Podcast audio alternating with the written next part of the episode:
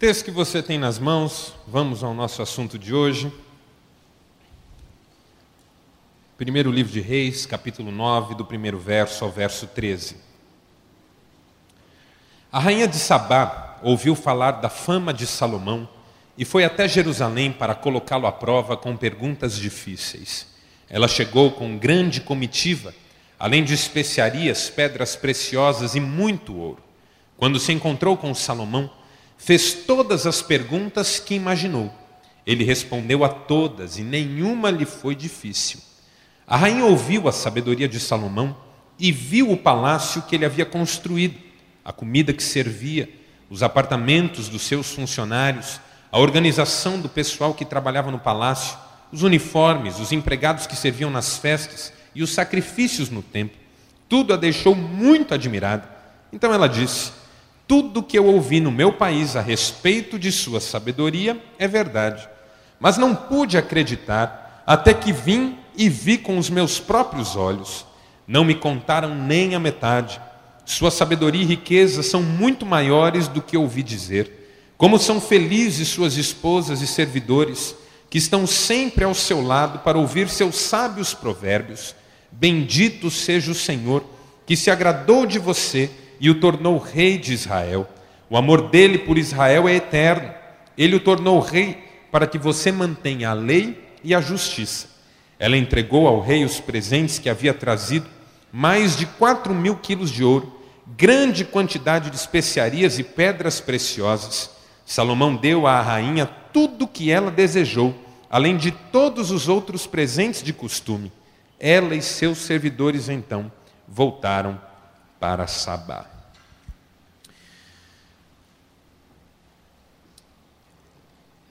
Eu confesso para você que, depois de algumas quartas-feiras falando sobre sabedoria, eu me sinto um pouco mais distante daquele lugar em que eu gostaria de estar nesse momento da minha vida.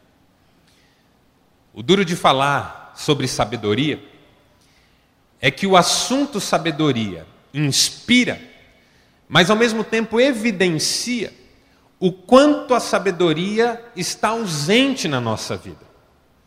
Quanto mais você admira a sabedoria e uma pessoa sábia, mais você se sente carente dessa virtude, carente dessa bênção, dessa dádiva de Deus que é a sabedoria. Há alguns anos eu li um livro do padre Antônio Vieira, chamado Sermões, é uma coletânea de sermões que ele fez na igreja em que ele era pároco. E num dos sermões ele diz assim: Semeadores do Evangelho, eis o que devemos pretender dos nossos sermões. Não que as pessoas saiam agradadas de nós, mas que saiam muito descontentes consigo mesmas. E essa palavra fez sentido para mim. Eu acho que cada vez que a gente medita num texto da Bíblia, esse texto faz primeiro evidenciar o quanto a gente ainda precisa caminhar. Mas isso não pode servir de peso para nós, tem que ser uma alegria. Porque se por um lado a gente ainda está longe do que a gente quer ser e deveria ser, por outro, é exatamente nessa perspectiva que se revela o amor de Deus por nós. Porque se nós somos tão imperfeitos, tão falhos, tão carentes, tão necessitados, somente um Deus tão grande, tão bom, tão generoso, para ter essa paciência toda com a gente e para nos abençoar como Ele tem nos abençoado. Talvez tenha sido isso que Lutero entendeu quando ele disse assim: Eu sei que eu ainda não sou quem eu deveria ser, mas eu também sei que eu já não sou quem eu era. A gente está a caminho de alguma coisa, uma construção diária que às vezes desanima, mas que normalmente inspira e chama para o dia seguinte, para o passo seguinte, para o passo a mais. Nós não chegamos em lugar nenhum ainda, podemos crescer, sempre há alguma coisa para melhorar. E é isso que talvez esse tempo de meditação sobre sabedoria deva produzir em nós. Um desejo cada vez mais intenso de crescermos diante de Deus, diante da vida, das pessoas que estão ao nosso redor. E por isso sabedoria é um tema tão importante para a gente trabalhar durante todo esse semestre. A primeira quarta-feira que a gente teve juntos, eu falei sobre Por que nós precisamos de sabedoria? Na quarta-feira seguinte, eu falei um pouquinho sobre para que nós precisamos de sabedoria. Na quarta-feira passada, eu falei sobre o tipo de sabedoria que nós precisamos. E entendi, diante do texto que nós temos nas mãos, que esse deve ser o tema também da meditação de hoje. O tipo de sabedoria que nós precisamos. Salomão recebeu um tipo de sabedoria que foi importantíssimo para a sua vida, para os seus relacionamentos, para tudo que ele fez, principalmente quando ele foi bem sucedido no que fez. E é esse tipo de sabedoria que eu quero, é sobre esse tipo de sabedoria que eu tenho falado aqui nas quartas-feiras. E o texto que nós lemos, que é um texto muito interessante, fala de como a sabedoria de Salomão expandiu-se, de como a sabedoria de Salomão ultrapassou fronteiras, chegou em lugares inesperados. De repente, a rainha de uma outra região, de uma outra nação, vem com uma comitiva até Israel para ouvir Salomão. É tão difícil a gente achar alguém que queira nos ouvir. Às vezes, nem quem está perto quer nos ouvir. E a rainha veio lá de longe para ouvir Salomão, porque já tinha ficado sabendo da sabedoria de que ele desfrutava. E aí essa rainha vem, tem um encontro com Salomão, experimenta um pouco do que era a sabedoria de Salomão, e esse texto fica registrado para nosso aprendizado porque ele nos oferece três aspectos, três marcas, três características dessa sabedoria que nós precisamos hoje. Embora nós estejamos tão distantes de Salomão, tanto tempo, nosso contexto é tão diferente do dele, a experiência dele com essa rainha revela para nós qual é o tipo de sabedoria que nós também precisamos hoje. E a primeira lição que a gente aprende com esse texto é a seguinte: nós precisamos de um tipo de sabedoria que nos ajude a organizar a nossa vida e não apenas as nossas ideias. Eu vou repetir. Precisamos de um tipo de sabedoria que nos ajude a organizar a nossa vida e não apenas as nossas ideias. Na nossa mente é fácil organizar as coisas. Na nossa mente, a gente resolve os problemas do mundo. Como naquela história dos dois homens que vão à praia com um jornal embaixo do braço veem apenas as figuras, comentam sobre política e depois voltam para casa com a sensação de terem mudado o país. Nós somos assim. Nós conversamos bem sobre os assuntos, nós temos clareza sobre os assuntos, na nossa mente tudo funciona muito bem, mas é na prática que o bicho pega. É na prática que a dificuldade aparece. É na hora de transicionar o que está aqui para as circunstâncias que nos rodeiam. É quando a gente vai organizar a vida que a gente percebe que não tem todas as respostas. Um sujeito chamado Rick Warren escreveu um livro, Igreja com Propósitos, um livro que eu li há muitos anos também. E nesse livro ele diz o seguinte: a pessoa que acha que tem todas as respostas é porque ainda não sabe todas as perguntas. Quando a gente acha que sabe tudo que alguém pode saber, é porque a gente não tem mais noção de quais são os desafios da vida, quais são os desafios dos relacionamentos. Quando a gente acha que sabe tudo, a gente não sabe nada. Até porque quanto mais a gente sabe, mais convicção de ignorância a gente tem. Foi isso que o Charles Spurgeon quis dizer quando ele disse que a convicção da ignorância é a porta de entrada para o templo da sabedoria. Convicção de ignorância. Quanto mais eu sei, mais eu tenho noção de que não sei. Eu já mencionei aqui para vocês um livro do Raul Urban, As Grandes Lições da Vida. Nesse livro, o Raul Urban diz o seguinte: ele defende uma tese, que o propósito do aprendizado não é encher as nossas mentes, mas abri-las. Porque quanto mais a gente conhece alguma coisa, mais a gente descobre que o mundo é maior do que aquilo. Quanto mais você aprende, mais você entra em contato com o fato que você não sabe nada ainda. Então, na nossa mente, na nossa cabeça, é fácil. O que impressionou a rainha de Sabá não foi só o fato de Salomão ter respondido todas as perguntas que ela elaborou. O que chamou a atenção da rainha de Sabá é que ela pôde ver essa sabedoria em tudo que cercava Salomão. Então o texto diz que ela viu os empregados, ela viu o palácio, ela viu as roupas das pessoas que serviam Salomão, as festas, os sacrifícios no templo. Ela fez um tour com Salomão e percebeu que tudo aquilo que ele dizia estava refletido no modo como ele organizava a sua vida. No contexto da igreja que eu pertenço, eu sou de uma denominação em que uma igreja pode convidar um pastor para ser pastor dela por conta própria, sem recorrer a muitas instâncias superiores, a não ser para homologar essa decisão. Então é muito comum na igreja que eu pastoreio a, os conselhos convidarem pastores para uma mensagem, para um final de semana e decidirem com esse contato o pastorado para o ano seguinte. E depois que eu entrei no ministério, eu tenho dito por onde eu passo que mais importante do que você trazer alguém na sua casa para conhecer essa pessoa é você ir na casa dela. Eu vou explicar por quê. Eu, como pastor, quando eu vou pregar numa igreja que não me conhece, normalmente eu uso um tipo de sermão que já deu certo.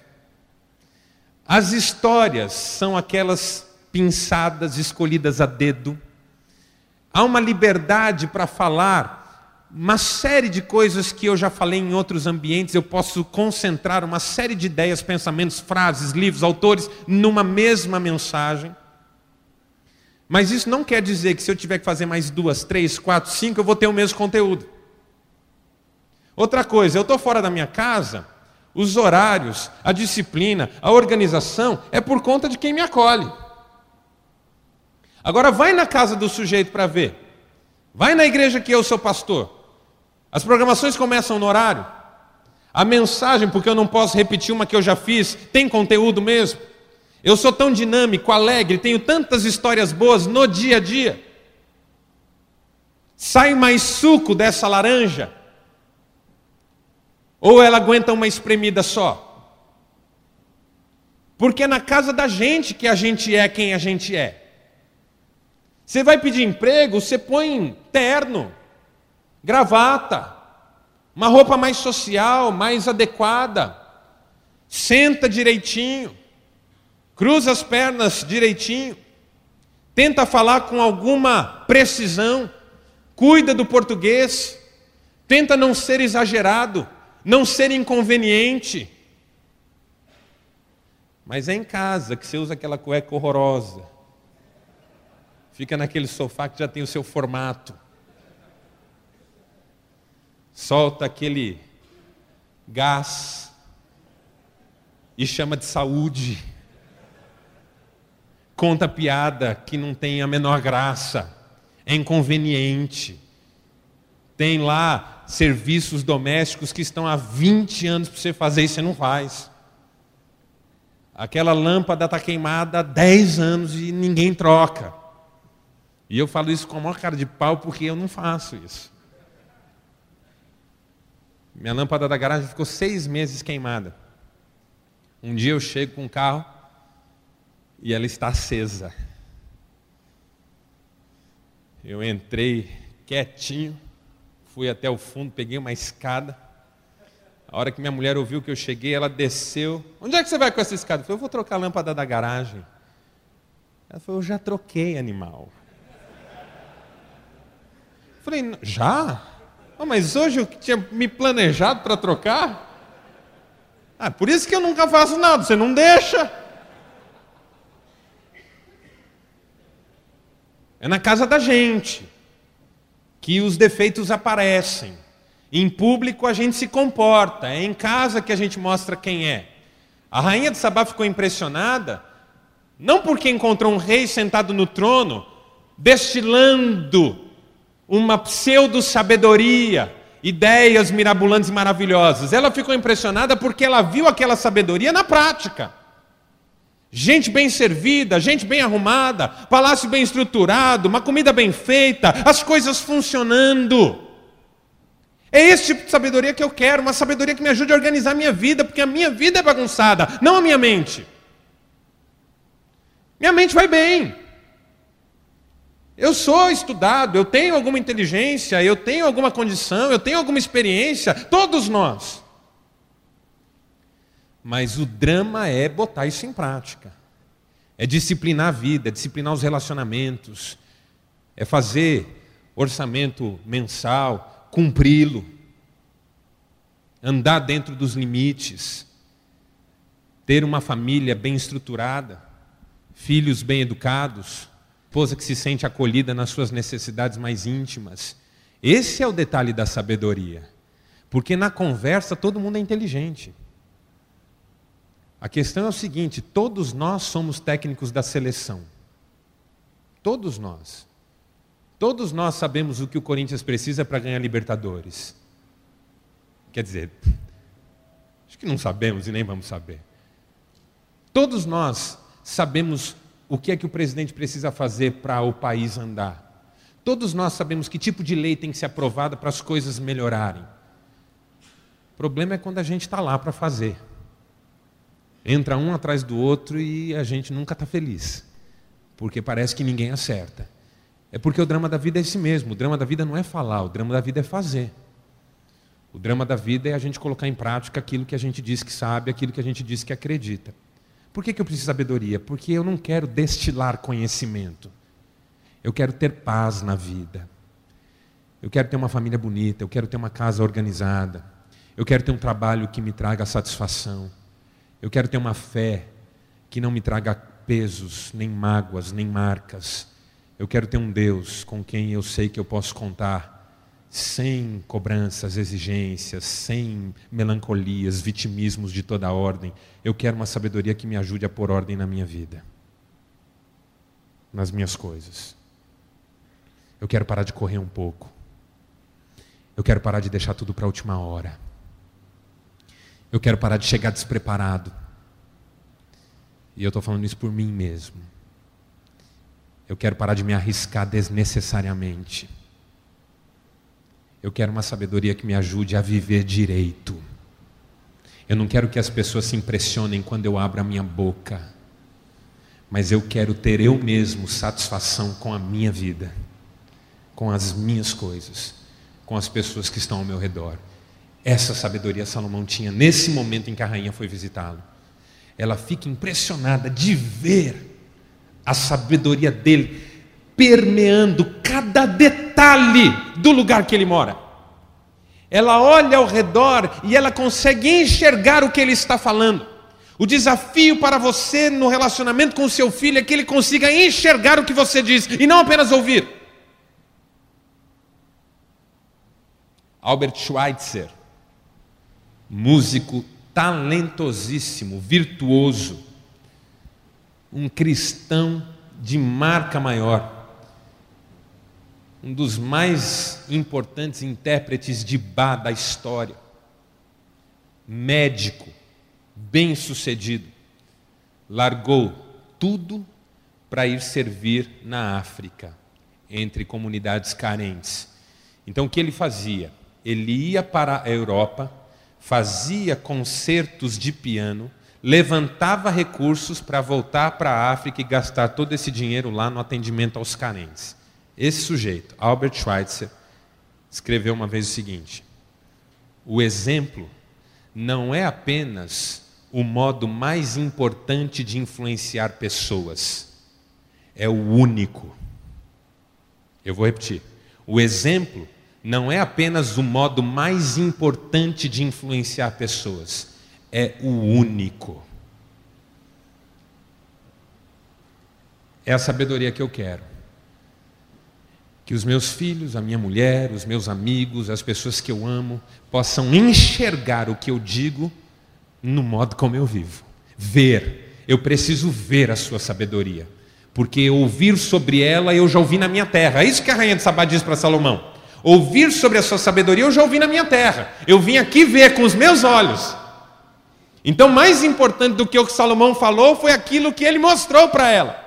E ela conseguiu enxergar aquilo que ela ouvia na vida que Salomão levava. Como eu gostaria que fosse possível enxergar na nossa vida, meus irmãos, essa sabedoria que Deus dá. Essa é a primeira lição. Segundo, A segunda lição que eu aprendo com esse texto é que nós precisamos de uma sabedoria que nos ajude a fazer os outros felizes. É uma sabedoria serviçal. Não é uma sabedoria que engrandece quem a tem, mas que viabiliza a vida de quem está perto de quem tem sabedoria. Foi isso que a rainha de Sabá disse para Salomão: como devem ser felizes as suas esposas. Salomão tinha 700 esposas. Coitado, morreu com 22 anos. não, não morreu. Muitas dessas esposas eram alianças com reis vizinhos, muitas ele nem conheceu, eram apenas casamentos de contrato, porque naquela época se firmava uma aliança entre povos vizinhos com celebrações de casamento. O rei vizinho dava sua filha para se casar com o rei ou o príncipe do outro país vizinho. Mas algumas esposas moravam com Salomão. E no coração da rainha de Sabá, essas mulheres eram privilegiadas. Aqueles empregados eram privilegiados. Note que ela não diz assim, Salomão, como você é feliz. Que privilégio ter uma cabeça como a sua. Que coisa maravilhosa ter uma capacidade como a que você tem. Que extraordinário ser o homem que você é. Não. Ela diz: como devem ser felizes as pessoas que convivem com você. Porque sabedoria só é sabedoria quando ela está a serviço, senão ela é propaganda. Quando aquilo que a gente chama de sabedoria só tem a ver com a gente, não é sabedoria, é propaganda própria. Sabedoria é aquilo que é bênção na vida de quem está perto. E a rainha de Sabá acha que felizes são as pessoas que convivem com Salomão. Porque é gostoso estar perto de uma pessoa que tem sabedoria. Na história, nos bastidores da igreja, a gente conta a história de uma esposa de um líder da igreja que um dia chegou no templo em que ela congregava com malas e sacolas. E aí o pastor viu ela chegando, o esposo dela era um dos grandes líderes da igreja. O pastor viu ela chegando e falou assim: Ô irmã, o que está acontecendo? Trouxe donativos? Ela falou: Não, pastor, são minhas coisas. A irmã vai viajar? Ela falou: Não, eu vim morar aqui. Aí o pastor disse: Mas vem morar aqui por quê? Ela falou: Porque aqui o meu marido é uma benção. Em casa é que é o problema. Então vamos morar aqui. Vamos morar aqui. Conhece a história do menino que escreveu na redação o que, que ele queria ser? E ele disse: Uma televisão. A professora pegou ele no final: Ô rapaz, você está doido? Que história é essa? Eu quero saber o que é que você quer ser profissionalmente: médico, advogado, dentista, jornalista. Eu falei, não, professor, eu quero ser uma televisão, porque se eu fosse uma televisão, meu pai olharia mais para mim. Eu estou por aqui de conhecer homens cheios de respostas, cheios de sucesso. E que a esposa vem no meu gabinete para dizer que está a ponto de pôr uma bala na cabeça. Os filhos estão a ponto de desistir de tudo. Eu li, terminei de ler hoje de manhã, um livro do Hernandes Dias Lopes, chama Removendo Máscaras. Ele conta a história de uma família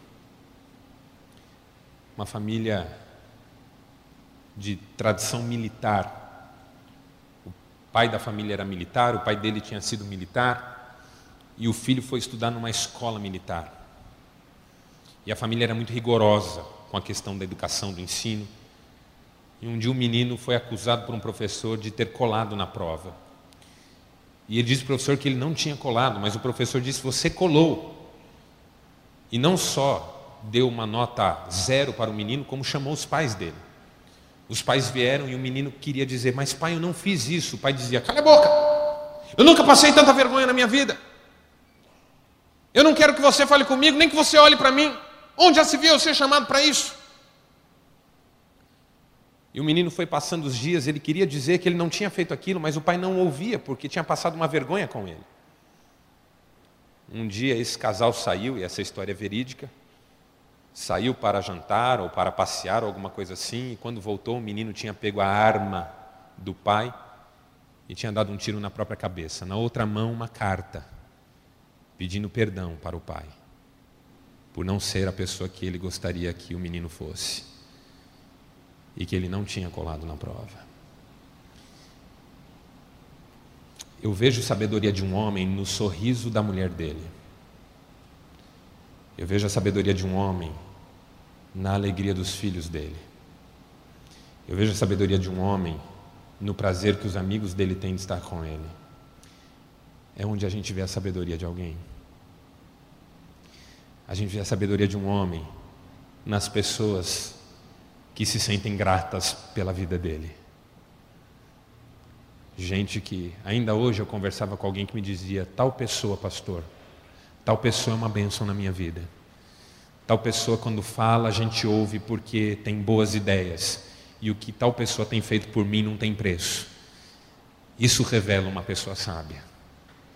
Não é o blá blá blá.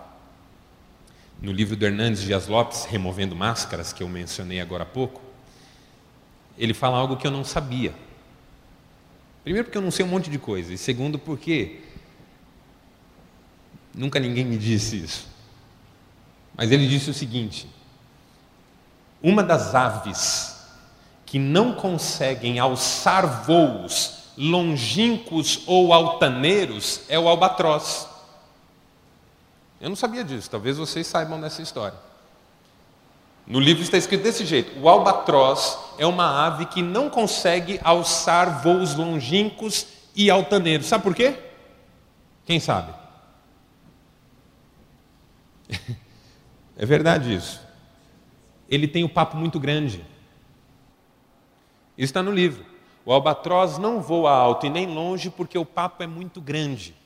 Então ele não consegue carregar. Olha que senso de humor que Deus tem.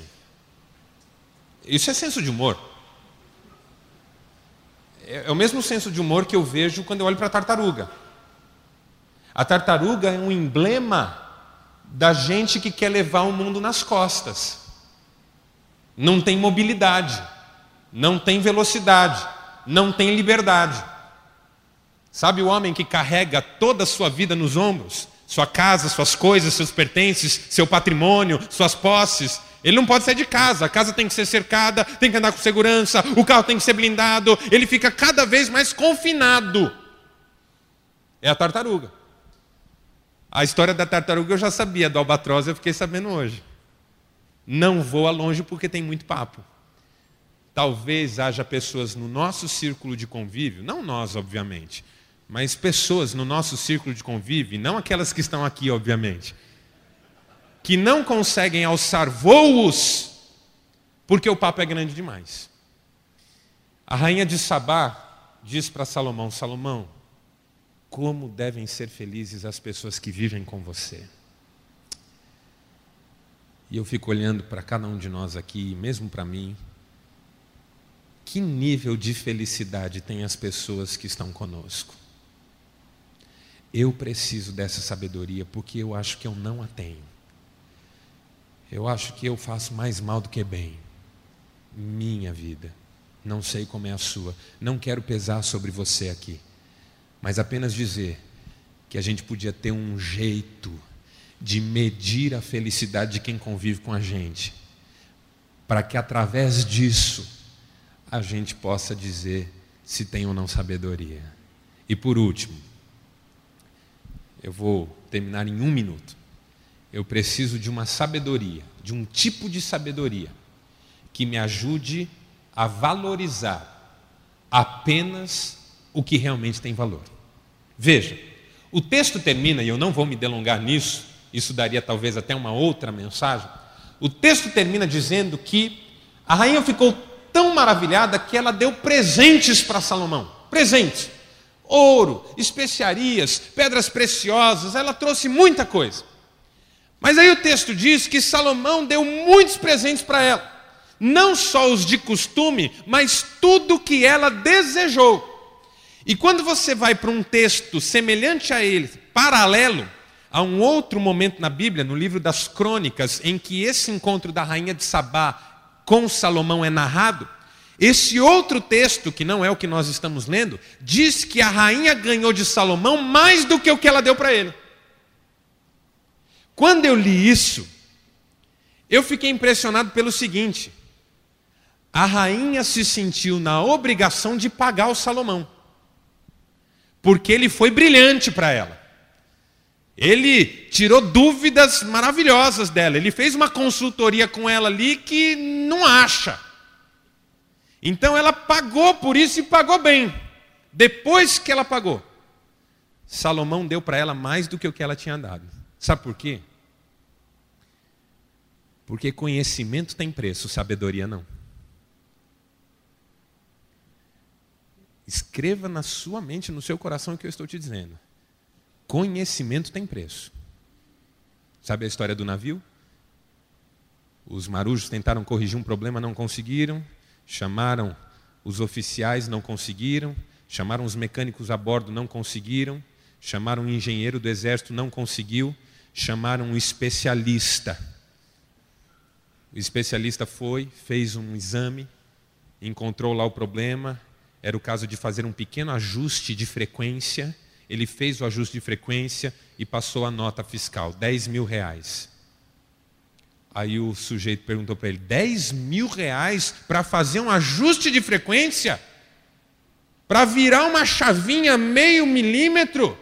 Ele falou: não, por isso eu estou cobrando um real. Mas para saber que era isso e colocar no lugar certo, eu estou cobrando os 9.999.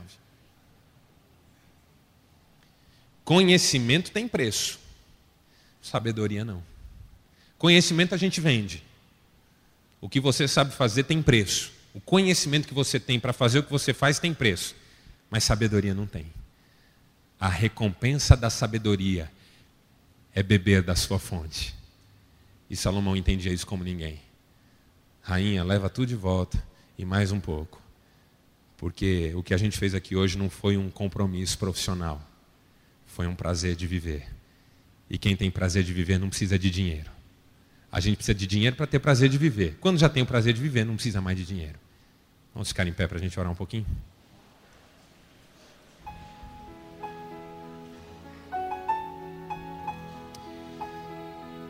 Dá-nos esse tipo de sabedoria, meu Deus, a todos nós.